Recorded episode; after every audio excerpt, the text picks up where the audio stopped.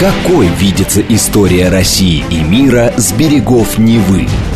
Авторская программа петербургского историка Сергея Виватенко «Виват. История». Самые яркие и самые загадочные страницы прошлого, судьбы людей и империй, великие достижения и потрясения от древних времен до современности. «Виват. История». Программа предназначена для лиц старше 16 лет. Добрый день! Вы слушаете «Радио говорит Москва». В эфире программы «Виват История». Это исторический цикл из Санкт-Петербурга. И в студии автор и ведущей программы историк Сергей Виватенко. Сергей, добрый день. Здравствуйте, Саша. Здравствуйте, дорогие друзья. И я, Александра Ромашова. В конце нашего выпуска у нас традиционная историческая викторина, в которой мы разыгрываем книги от издательства «Витанова». А тема сегодняшней программы – Александр Васильевич Колчак – да, Саша, давай поиграем в ассоциации. Какие у тебя ассоциации с Александром Васильевичем Колчаком?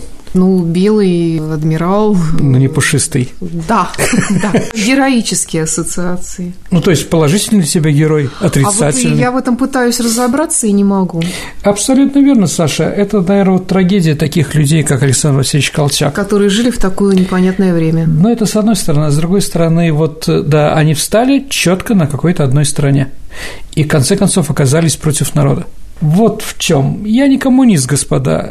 Я против красных, да, там, но я прекрасно понимаю, народ пошел за красными. Вот он сделал свой выбор. Да, и выбор оказался неудачный. И все, что он делал хорошего, сколько он бы ни вкладывал в Россию, да, все это оказалось, в общем-то, прахом покрылось. Ну, давайте послушаем, кто же он был на самом деле. Итак, Александр Васильевич Колчак родился в 1874 году. Происходит из рода Колчак, как видите, это не русская фамилия, а татарская, да? Ну, говорят, из рода Ильяса Колчак-Паши. Сообщается, что этот Ильяс Колчак-Паша считается, был военачальником, руководителем Хатинской крепости, но это Черновицкая область Украины сейчас. А отец э, Василий Колчак был героем Крымской войны, э, героем обороны Малахова кургана, и когда после шестого штурма французов Малахова кургана они все-таки его взяли, а на Малаховом кургане они взяли только семь пленных все остальные были погибшие. Отец Колчака был изранен и лежал без сознания. Значит, настоящий герой. После войны он окончил горный институт и очень долго занимался проблемой со сталью.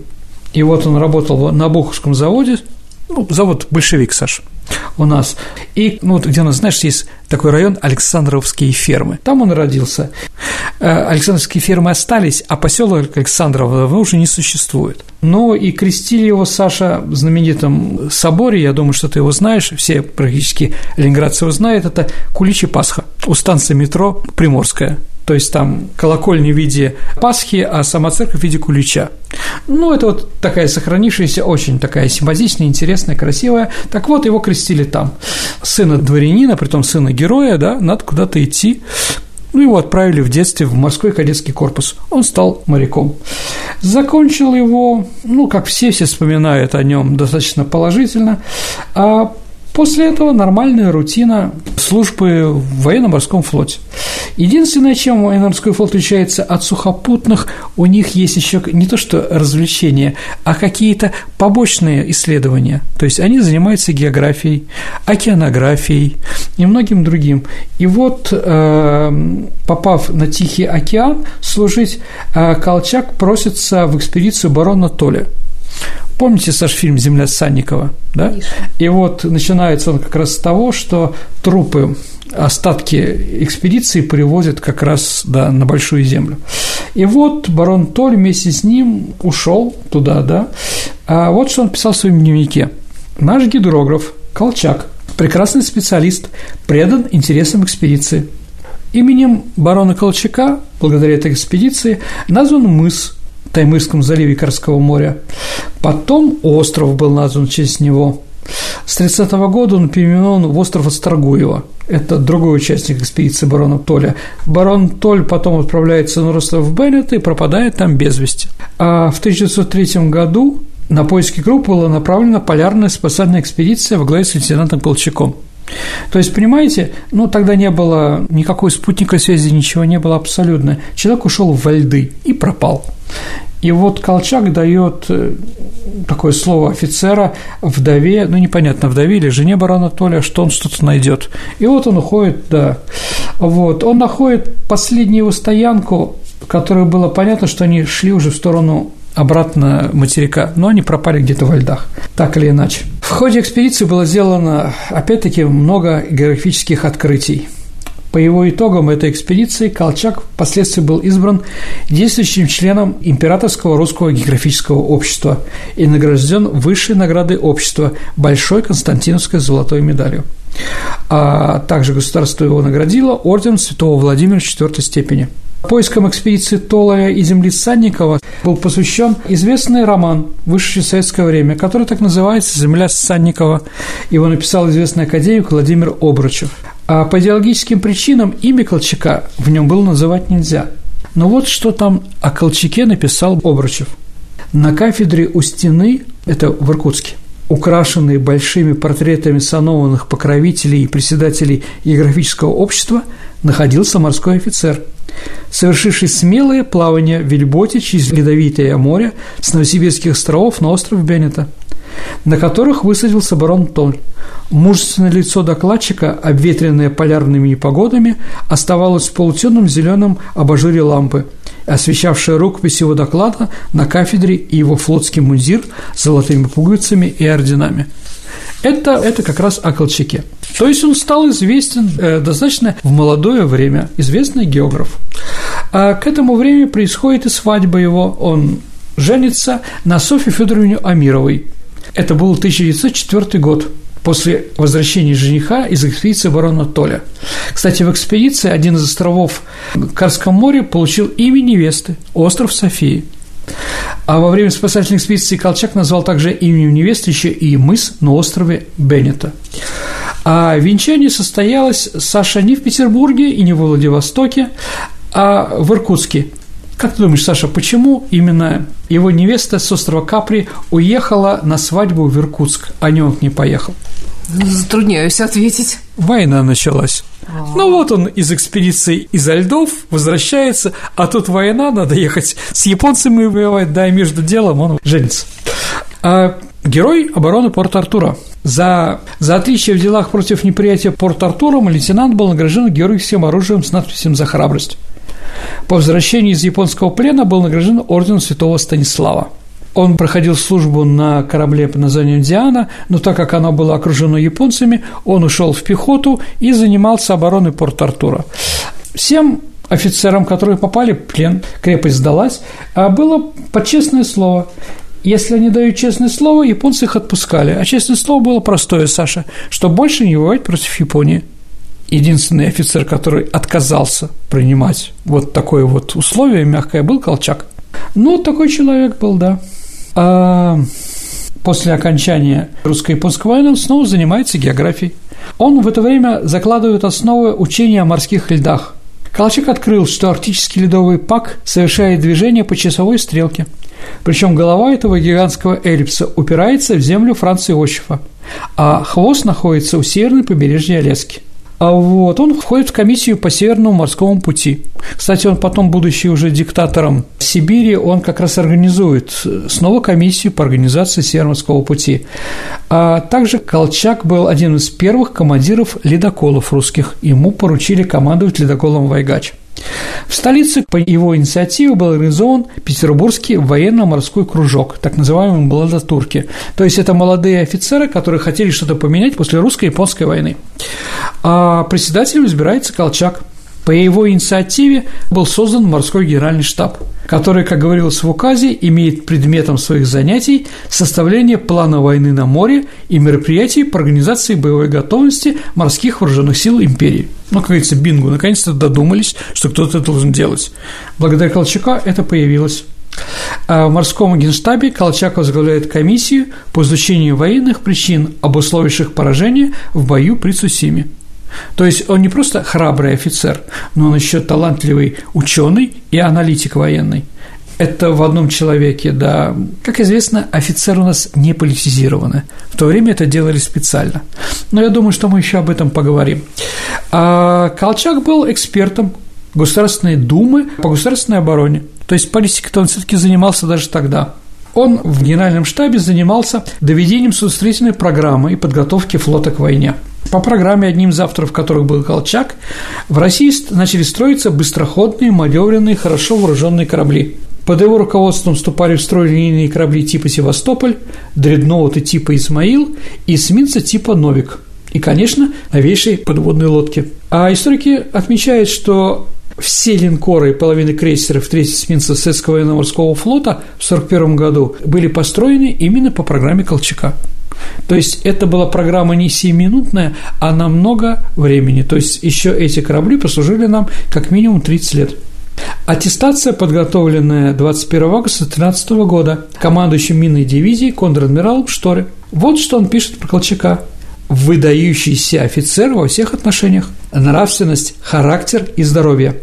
Характер твердый, установившийся немного нервный.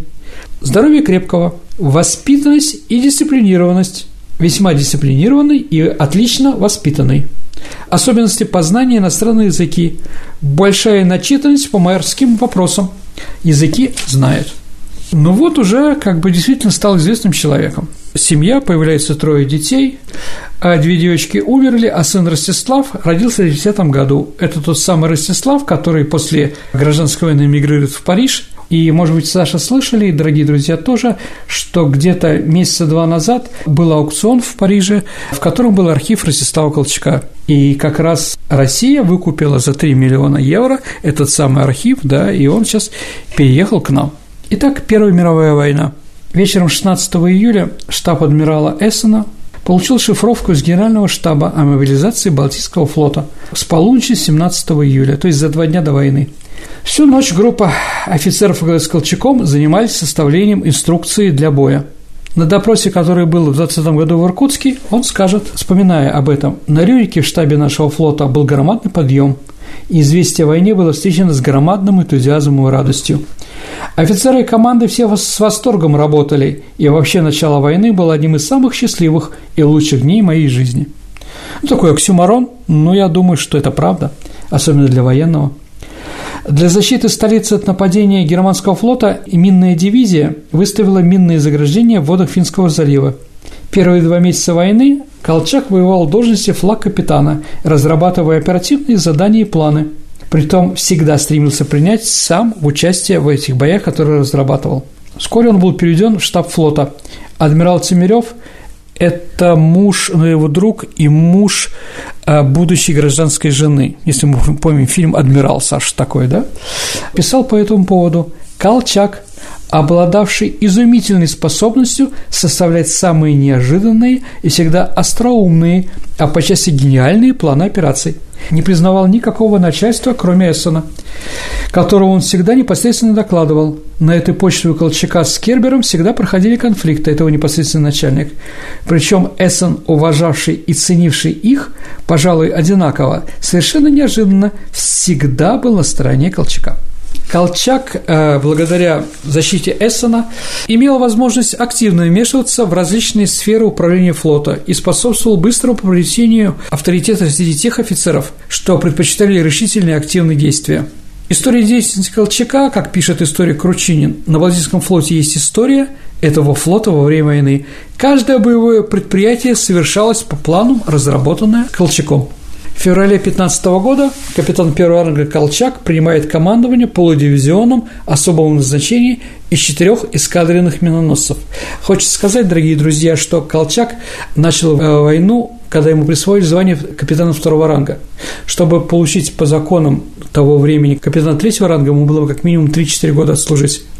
Но времени не было, и своими подвигами на войне он доказал, что он это получил, что получает по праву он становится командиром четырех эскадренных миноносцев типа «Пограничник».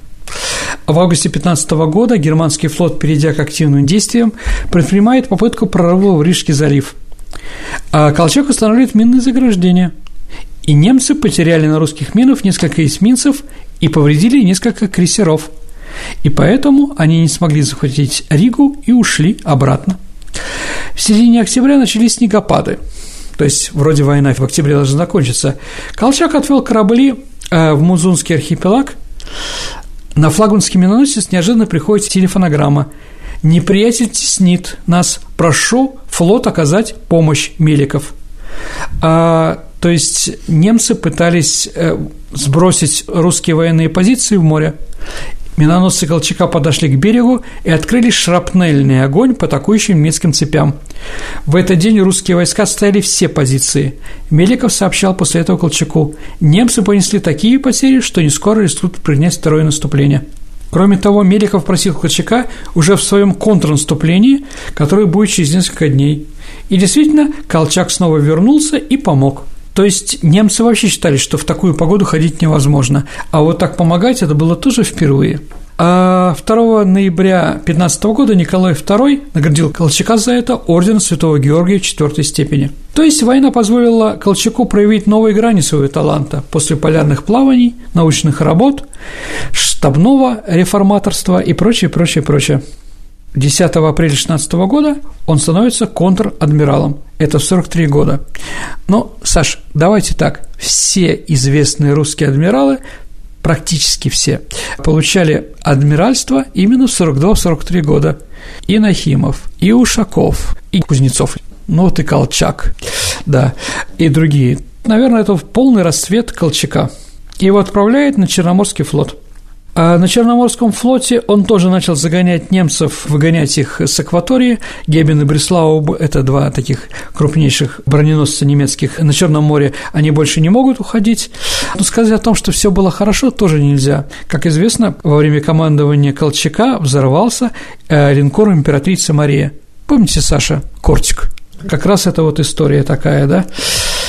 Первым распоряжением Колчака, который узнал о взрыве, он подошел на катере к борту тонущего корабля, э, приказал отвезти от, подальше от Марии другой линкор, на Екатерину Великую, после чего, несмотря на продолжительные взрывы, он поднялся на борт корабля и лично руководил затоплением погребов и локализацией пожара. Этими мерами командующий спас и город, и рейд, да, ну, Николаев. Февральская революция, неожиданно для него, 5 июня 17 года – на борту Григория Победоносца, броненосца, к нему пришел моторский совет, который потребовал от него сдать оружие, чтобы все офицеры сдали оружие. Колчак, находясь в состоянии крайнего возбуждения, взял пожалованную ему за порт Артур золотую саблю, так называемое почетное георгиевское оружие. Крикнул матросам «Японцы – наши враги, и те оставили мне оружие. Не достанется оно и вам и швырнул саблю за борт. Но историки посчитали, что Колчак единственный, кроме застрелившихся в знак протеста офицеров, не сдал оружие. Тоже такой факт и показывает его, да? После этого он посчитал, что больше ему делать в русском флоте нечего. Потом началась Октябрьская революция, Брестский мир и так далее и тому подобное. Ну, после столкновения его с матросами Керенский пытался его отправлять то в Америку, то в Японию. То есть он, понимаете, он стал таким Корниловым на, на море. Человеком, который борется за родину, за армию, да, за сохранение армии, за продолжение войны. И главное, что надо еще сказать, что Керенский боялся авторитета Колчака. Еще раз, он действительно умница, он действительно герой, которого уважали все и союзники, и враги. Поэтому, отправив Колчака как можно дальше, там в Америку на стажировку там и прочее, он отправлял политического оппонента – Корнилова он не смог отправить, потому что кто такой Корнилов, да? Интеллекта там было мало, конечно, по сравнению с Колчаком, да? И он не мог ничего американцев научить. А этот, да, Поэтому он туда уехал. Это как бы форма политической ссылки, я так думаю.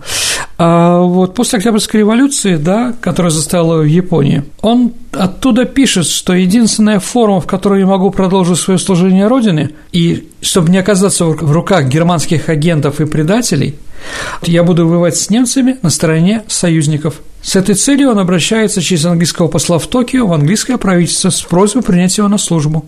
И сразу был принят. Он принял присягу, кстати, английскому королю. Сначала его хотели направить в Месопотамию, в Ирак, где он должен был воевать на стороне англичан, но потом, когда ситуация в России началась уже гражданская война и прочее, англичане решили усвоить по-другому.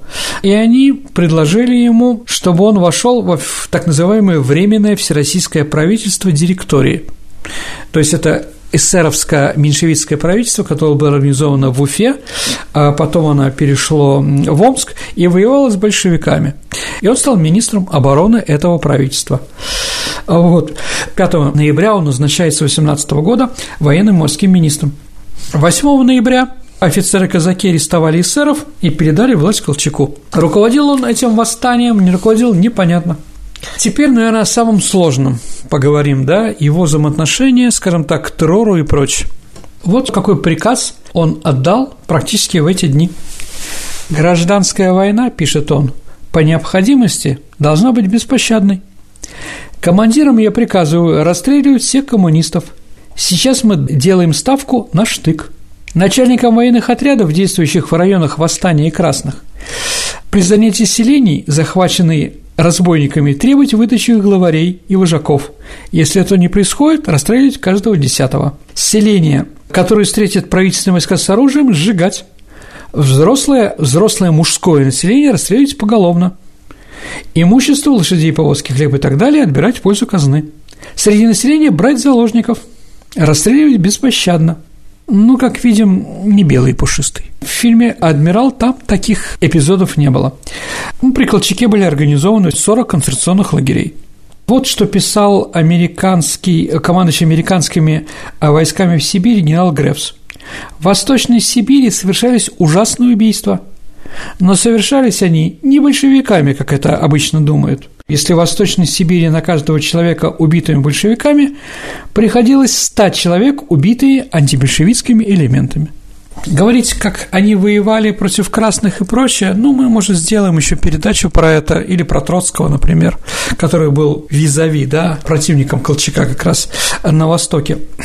Скажу, что в конце 19 года в Центральной Сибири пришло антиколчаковское восстание – Организация называлась «Политический центр» или «Политцентр», где главную роль играли сибирские эсеры, не большевики даже. 24 декабря Чехословацкий корпус взял под негласный арест поезд с верховным правителем Колчака. Политцентр предложил чехам, их спокойно отпускают, если они сдадут Колчака. И они сдали Колчака. Притом они сдали санкции представителей союзников французского генерала Мариша Жанена – а вместе с Лучаком был выдан председатель Всероссийского правительства генерал Виктор Пепеляев. По этому случаю был составлен акт приемки бывшего верховного правителя адмирала Колчака, чехами подписанный, да, 15 января 2020 года мы, ниже подписавшиеся, составляли следующий акт, что 9 часов 55 минут принято от командира первого батальона 6 полка майора Кравака и поручика Боровички, это чехи, да, бывшего правителя Колчака и бывшего председателя министров Пеляева, под актом их подписи, с одной и с другой стороны. 21 января полицентр передал всю полноту власти в городе Иркутске и губернии Иркутскому большевистскому военно-революционному комитету. Вместе с большевиками были переданы Колчак и Попеляев. В тот же день состоялся первый допрос Колчака – эти допросы проходили 16 дней, и утром 7 февраля он расстреляли. Заседания суда промежутки не было. Что интересно, дорогие друзья, об этом у нас не любят говорить. С 17 января 2020 года, ну, за 20 дней до расстрела Колчака, советское правительство отменило смертную казнь. Но судьбу Колчака определил не суд и не юриспруденция, а записка Ленина, которую он отправил заместителю председателя Реввоенсовета Ефраиму Склянскому – для передачи шифром руководителю Сибирского революционного комитета Ивану Смирнову. Вот что писал Ленин. «Пришлите Смирнову шифровку. Не распространяйте никаких вестей о Колчаке. Не печатайте ровным счетом ничего.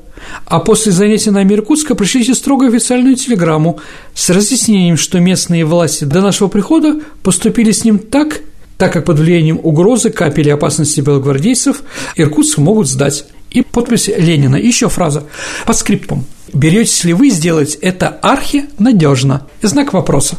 Поэтому можем мы говорить, что Колчак был расстрелян по личному приказу Ленина. Что бы там ни писали те, кто его расстреливали, разные, потому что мемуары, да, что можно объединить? Одно. Адмирал Колчак принял смерть мужественно и спокойно.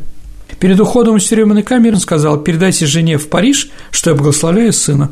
Ну и последнее. Давайте про любовь Колчака к Тимиревой. А вот что было сказано во время допросов. Колчак. Я женат формальным, законным браком, имея одного сына в возрасте 9 лет. Моя жена, Софья Федоровна, находится во Франции. При ней находится мой сын Ростислав. Попов, человек, который вел, здесь добровольно арестована госпожа Тимирева. Какое оно имеет отношение к вам? Колчак. Она моя давняя, хорошая знакомая. Она находилась в Омске, где работала в моей мастерской по шитью белья. Помогала больным, раненым. Она оставалась в Омске до последний день, а затем, когда я должен был уехать по военным обстоятельствам, она поехала со мной в поезде. Когда я ехал сюда, она захотела разделить участь со мною. Попов, скажите, адмирал, она является вашей гражданской женой? Мы не имеем права зафиксировать это. Колчак ответил, нет, не имеет. С одной стороны, он ее, может быть, так спасал, мы, к сожалению, не имеем. Сергей, давай прервемся на несколько минут и продолжим выпуск программы «Виват История» после выпуска новостей и рекламы. Хорошо, давайте отдохнем. Какой видится история России и мира с берегов Невы? Авторская программа петербургского историка Сергея Виватенко «Виват. История». История. Вы слушаете «Радио говорит Москва». Программа «Виват. История» продолжается. Сегодня мы говорим о Колчаке. И в студии по-прежнему автор ведущей программы историк Сергей Виватенко. Продолжаем. Возвращаемся к Александру Васильевичу Колчаку. Самое интересное – золотой запас, который пропал вместе с Колчаком. Да? Он пропал вместе с чехами – Сколько там было золота, да, вообще, что об этом говорится, да? Ну, 317 тонн золота в слитках, дисках и монетах. Также были вагоны с платиной и серебром. Генерал Сыровый, руководитель Чехов, да, потом премьер-министр Чехословакии, кстати, смотрел, да, на Колчака смотрели, как на врага мы, чехи, потому что он мешал нашей эвакуации. А вот чешская газета, которая выходила среди чехов. Адмирал Колчак вез с собой 28 вагонов золотого запаса государственной ценности. Поскольку русская охрана разбежалась, и некоторые местные элементы агитировали, чтобы золото было раздано местной бедноты, мы решили взять имущество всего русского народа под свою охрану. Исполнение было введено генералом Жананом, чехословацким ударником, стоящим в Нижнеудинске, Улан-Удэ. В Праге есть даже целый район, который был построен, там роскошные особняки, которые были построены в 20-е годы чешскими легионерами, вернувшимися из России. Самый богатый банк был как раз тоже, где бенециарами да, являлись как раз э, чехословацкие вот эти вот самые солдаты. Ну, видимо, золото ушло все таки туда. Э, Сергей, ну вот э, исходя из твоего рассказа, образ, в общем-то, такой малоприятный складывается Александра Васильевича. Слушайте, я не хотел говорить, что он малоприятный человек. Нет, он, конечно, герой, героически сражался за Россию да, в Первую мировую Каким войну. был как главнокомандующий? Ну, все замечают очень нервность его большую, а как главнокомандующий сухопутными он был достаточно слабый. Во флоте он прекрасно все разбирался, но, извините, в Сибири... В Сибири это тайга, это степь, это реки, которые надо переправляться. Здесь Колчак, в принципе, не показал себя каким-то там превосходным человеком. Как руководитель как государственный руководитель, как премьер-министр, да, какой-то такой, ну, председатель, да, всего этого был, ну, главой государства, да, тоже не сказал. Вот эти все кровавые приказы, которые были, он не мог ничего остановить. Никак нормальными средствами он не мог, скажем так, повлиять на простых христиан. Я скажу такую вещь, дорогие друзья. А, ладно, там крестьяне в Европе, в европейской части России было что защищать. Они получили по декрету о земле помещие земли, помещие землевладения. В Сибири помещиков не было. Там всегда земля принадлежала тем, кто ее обрабатывал. Ну как же надо довести людей вот так вот, да, своими экспроприациями, своими порками, поиску бандитов красных, да, уничтожению, что против них вся практически сельская Сибирь выступила против них – Колчак является ругательством там.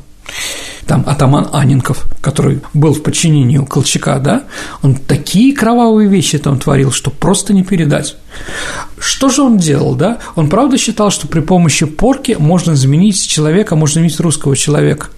Нет, он становится более агрессивным, но, возможно, у него не было других инструментов, а, возможно, он не знал, что делать с простыми людьми, как с ними договариваться. Он же был не политик – Да, конечно, история не терпит слагательное наклонение, но если бы, конечно, он погиб, я не знаю, там, 10 февраля 17 года, там, да, на Черном море, он был нашим героем, честь которого называли бы сейчас корабли. Вы знаете, я за то, чтобы назвать честь Колчака, корабль какой-нибудь гидрографический, который занимается исследованием шельфа нашего Северного Ледовитого океана или еще что-то. Да, это реально. Но вот так вот его тоже ставить на один ряд с другими нашими русскими героями, да, я бы не стал. А почему ты называешь его антиподом Троцкого или как, ну, потому что, другое слово? Ну, против него воевал Троцкий. Троцкий, как командующий Красной Армии, он, Тухачевский, ну, они воевали против Колчака. Воевали успешно. Колчак был разбит. Да, что бы ни говорили, помощь союзников и прочее. Здесь тоже не то, что не гибкость какая-то, а с другой стороны, я, конечно, его понимаю, он понял, что союзники заинтересованы наворовать в России и больше ничего. Для них золото, пушнина, наши порты, наши шахты и так далее и тому подобное. Он поэтому отказался с ними беседовать. Ну и в конце концов союзники тоже посчитали, надо его свергнуть, чтобы набрать более какого-нибудь сговорчивого человека. Но это уже было все гибель. Гибель всего белого движения э, за Уралом, потому что союзники у нас были очень неприятные, к сожалению. Вот, принятие его присяги англичанам, да, сейчас вот критикуется очень сильно.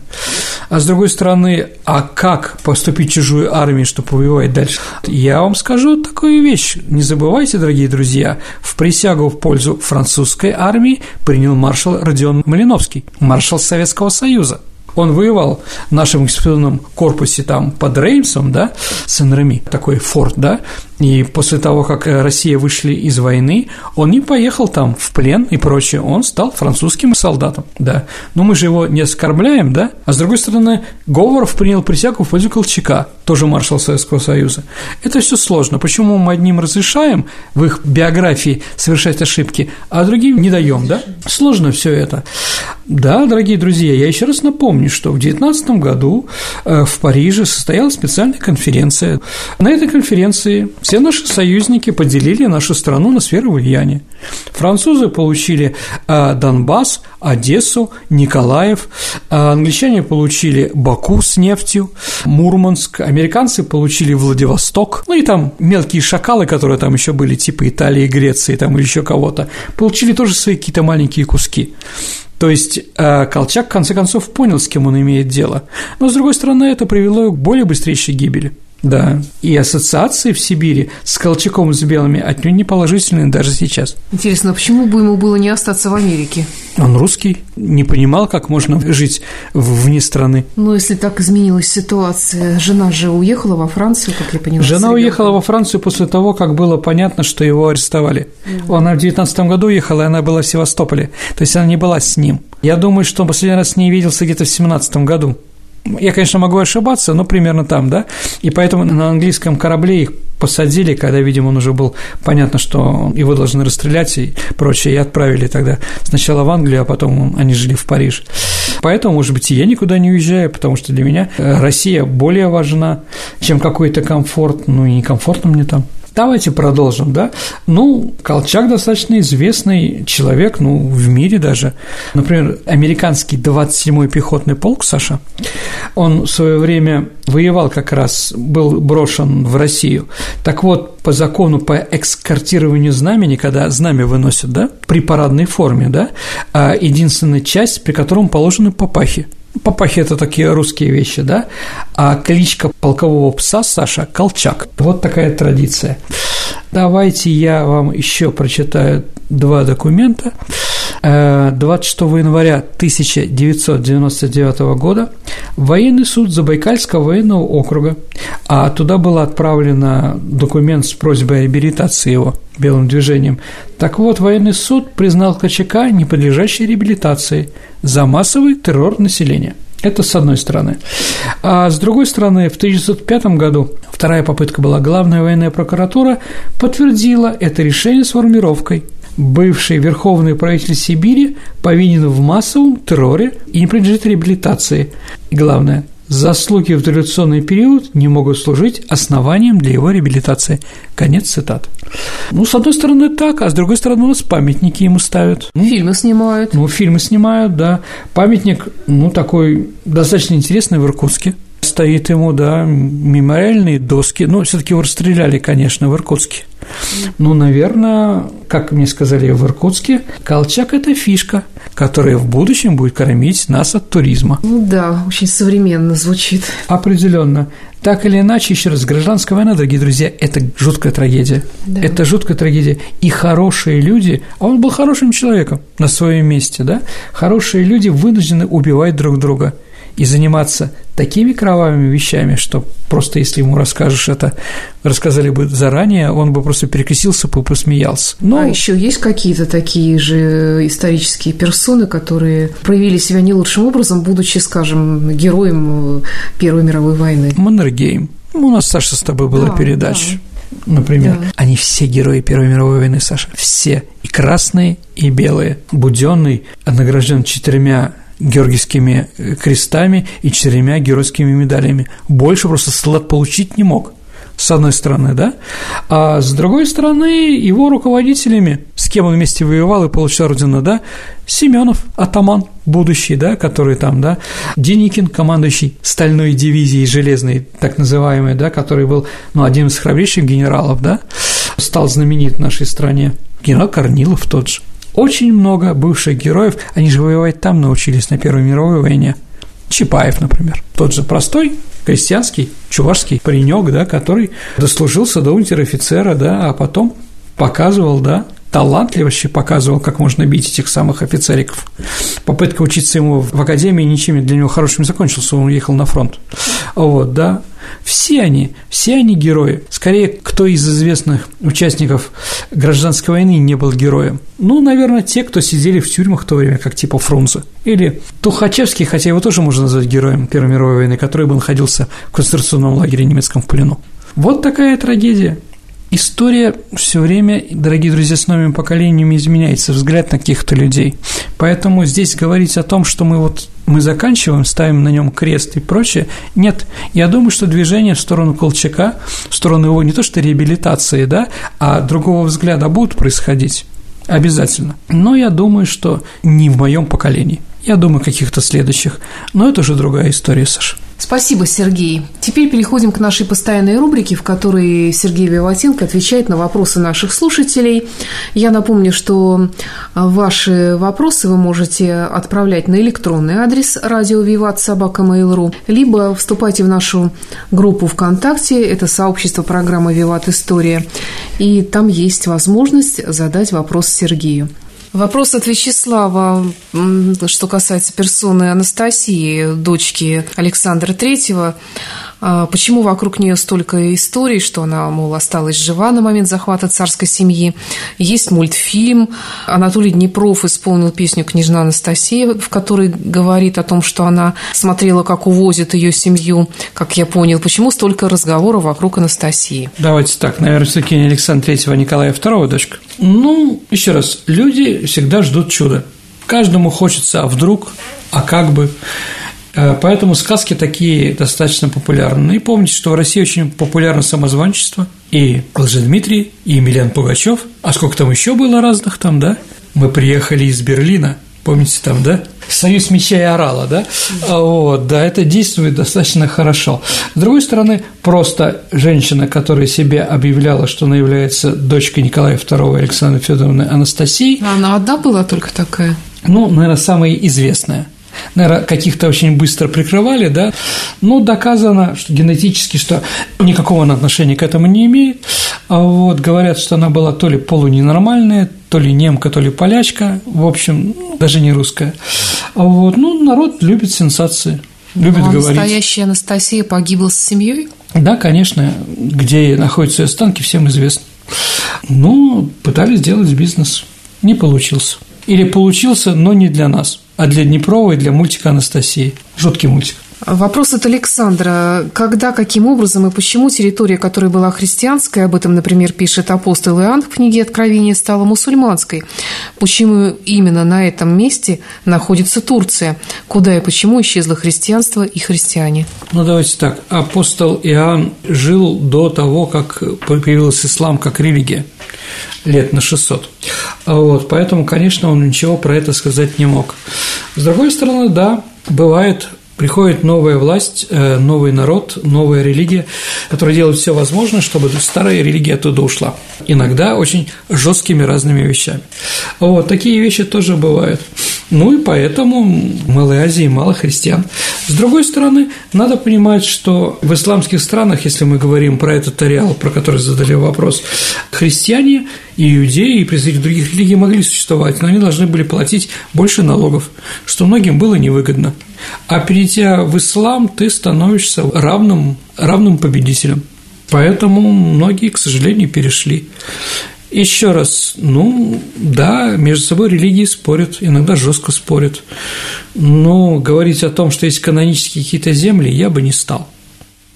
Вопрос от Олега. Есть в истории Второй мировой войны такое темное пятно, как армия Андерса. Хотелось поподробнее узнать значение ее и роли в войне в связи с нападками польского правительства, переписать историю Второй мировой войны под себя. Можно и включить туда Варшавское восстание 1944 года, так как устаревшая программа про операцию «Багратион» только вскользь коснулась этой темы. Ну да, наверное, я сделаю такую передачу. Но армия Андерсона, да, это так называемое условное название. Все-таки Андерса или Андерсона? Андерса. Андерс – это такой польский генерал, да, армия Андерса – это условное название вооруженных сил Польской Республики на территории Советского Союза. Оно было создано в 1941 году э, у нас э, из военнопленных, которые были граждан Польши, после соглашения между советским правительством и польского правительства в изгнании Сикорского. А их набралось около 75 тысяч человек. Они были вооружены за счет материально-технических ресурсов нашей страны, тут даже разговора нет. Нам, конечно, мы, конечно, хотели бы, чтобы они воевали на советско-германском фронт. Как там было заявлено, да, вести войну с немецкими разбойниками руку об руку с советскими войсками. Но польское правительство начало хитрить, оно не хотело, чтобы польская армия была под, под командованием главнокомандования России, и она весной летом 1942 года упросила уйти, чтобы они были выведены в Иран. То есть это, это время, когда была война за, за Кавказ и война за Сталинград. Конечно, бы 75 тысяч человек нам помогло. Но они так потребовали через Астрахань, через Каспийское море в Иран, где они потом со вторым польским, польским корпусом британской армии и воевали в Италии. Ну, самое известное такое сражение, которое они принимали участие, это при Монте-Кассино. Эмблема у них была эмблема Варшавы – русалка с мечом. Ну да, я, конечно, могу понять о всей сложности ситуации отношений между Советским Союзом и Польшей, между поляками и Россией, но когда война против общего врага, наверное, все таки они могли вступить в бой не в 1944 году, там, да, то есть, а в 1942 на нашей территории. Ну, так они захотели, так мы вынуждены были согласиться. А про Варшавское восстание передачу сделаю, но позже. Вопрос от Дмитрия Пехтерева.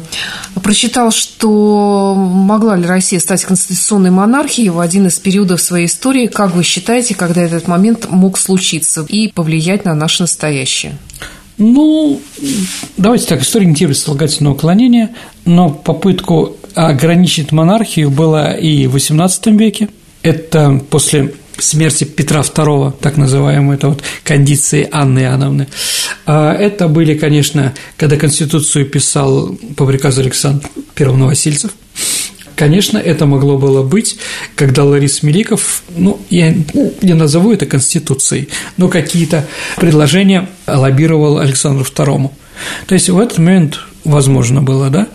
Ну, наверное, после 17 октября 5 э, года тоже можно назвать конституционной монархией, потому что у нас э, власть царя была немножко ограничена, но до конца так это не дошло. По разным причинам. Думаю, что это была ошибка и привело к революции. Ну, об этом еще поговорим. Вопрос Сергея Исаева. Было бы интересно услышать о чиновниках в армии периода царской России. Ну, дорогие друзья, у меня будет передача про русскую армию, а там об этом поговорим. Ну, также Анастасия Игнатьева, например, просит побольше рассказать о князе Игоре и Ольге. Ну и про Игоря и Ольгу у нас тоже будет передача, дорогие друзья. Вопрос от Игоря Буянова. Хотелось бы узнать, какую роль сыграла арабская цивилизация в сохранении и примножении знаний в разных областях науки. Арабская цивилизация является одной из фундаментальных основополагающих современной цивилизаций, один из шести цивилизаций, которые создана современная а, мировая цивилизация. Конечно, вклад любой цивилизации, он очень большой во всех направлениях, да, особенно средневековой науки. А, но в первую очередь это, конечно, география, или Батута, или Фадлан и другие путешественники, которые много чего описали и прочее, прочее. Вот, и является прекрасным источником, в том числе и по древним славянам. Математика, эль-харизми, интеграл, да, например, там, да, арабские цифры, но они, конечно, не арабские, а индийские, но все равно мы от них узнали, да, а гигиена, медицина, авицена, например, да, именно арабы являются такой направлением медицины, как гигиенисты, то есть гигиена – это, конечно, именно арабские вещи. Вот. Ну, слово химия, слово алгебра арабские. Да, слово адмиралы и многое другое. Поэтому, конечно, если мы говорим о вкладе, вклад очень большой. И можем сказать, что европейская наука, она на двух фундаментах Древней Греции и Древнего Рима и сохранившие эти идеи как раз арабские ученые. Вот два фундамента, на которых появилась европейская наука. Вопрос от Вастана Аджимяна был недавно в командировке в Приморском крае. И в историческом музее узнал удивительную историю про геройскую оборону Петропавловска-Камчатского в 1854 году.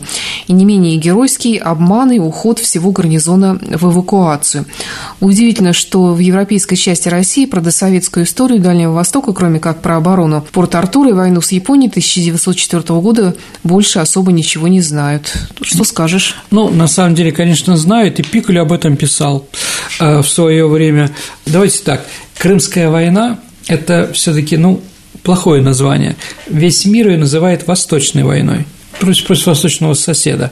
Почему Крымская неправильно? Потому что театры военных действий были не только в Крыму но и на Дунае, и в Закавказье, на Балтийском море, на Белом море, оборона Славков, так называемого Славянского монастыря, вот, были, конечно, попытки захватить Петропавловск-Камчатский англичанами и французами. Это не удалось благодаря геройству адмирала Завойка, там главный человек, который оборонялся. Но, еще раз, эвакуация, не эвакуация, главная задача была, англичане высадились, получили упорное сопротивление, после этого покинули землю э, на полуострове Камчатка. Камчатку и Петропавловск-Камчатский за всю историю захватить никому не удалось. Вопрос от Романа. Прошу рассказать о теории официальной народности Николая I. Ну, давайте так. Теория официальной народности – это первая общероссийская доктрина. Как существовать, да, при помощи чего, на чем жизнится наша государственность? Ну, там, да, были, конечно, доктрины до этого, типа Москва, Третий Рим, да? Но вот такая вот для XIX века ее разработал граф Уваров – министр просвещения. Он считает, что Россия нормально функционирует, если опирается на три фундамента. Первый – это самодержавие, основа государственной власти, то есть власть одного человека. Второй фундамент – это православие, основа духовной жизни, и именно христианство играет главную роль в нашей жизни нашей страны. И третья – народность – это отсутствие социальной розни и единения царя и единения власти с народом. Вот такие вещи посчитал Федор Уваров, что они должны сделать Россию великой. Э, теория официальной народности появляется где-то в начале 30-х годов. Ну, наверное, теория официальной народности – это еще такое, что Россия сама по себе – ее жизнь, ее историческое движение куда-то, да. Особый путь? Особый путь, да, России. Абсолютно. Поэтому теория официальной народности, я считаю, достаточно интересная, и я думаю, что на теории официальной народности надо строить новую доктрину. Мы тоже уже Конституцию меняем. Думаю, что надо понять тоже не только на чем, да, житься, но куда мы идем.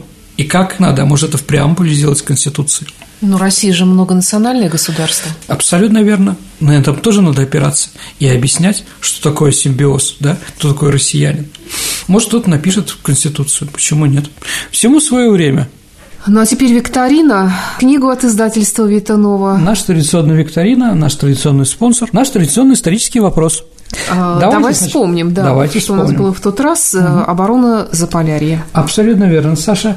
И вопрос был такой, какая российская императрица, топонимически и графически, да, имеет отношение к Кольскому полуострову. Современный город Полярный назывался Александров на Мурмане, а Александра Федоровна – это жена Николая II. Правильный ответ – Александра Федоровна, последняя русская императрица. Угу. Саша, есть ли у нас правильные ответы? Да, есть. Денис Бирюков первым прислал правильный ответ.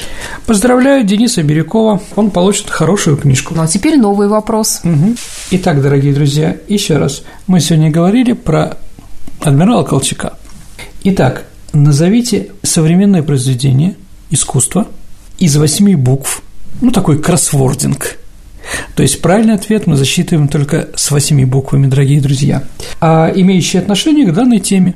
Итак, как называется произведение искусства из восьми букв, имеющее отношение к данной теме? Запутанно Конечно. задаешь вопрос. Ну, мы по-разному, да. Ваши ответы присылайте на электронный адрес радио Виват Собака Mail.ru, либо в нашей группе ВКонтакте в личном сообщении найдите Сергея Виватенко или меня, Александру Ромашову, и в личном сообщении просьба присылать ответы на вопросы викторины. Можете их э, нам отправить. На сегодня все. Это была программа «Виват История». До встречи в эфире. До свидания, дорогие друзья. До новых встреч.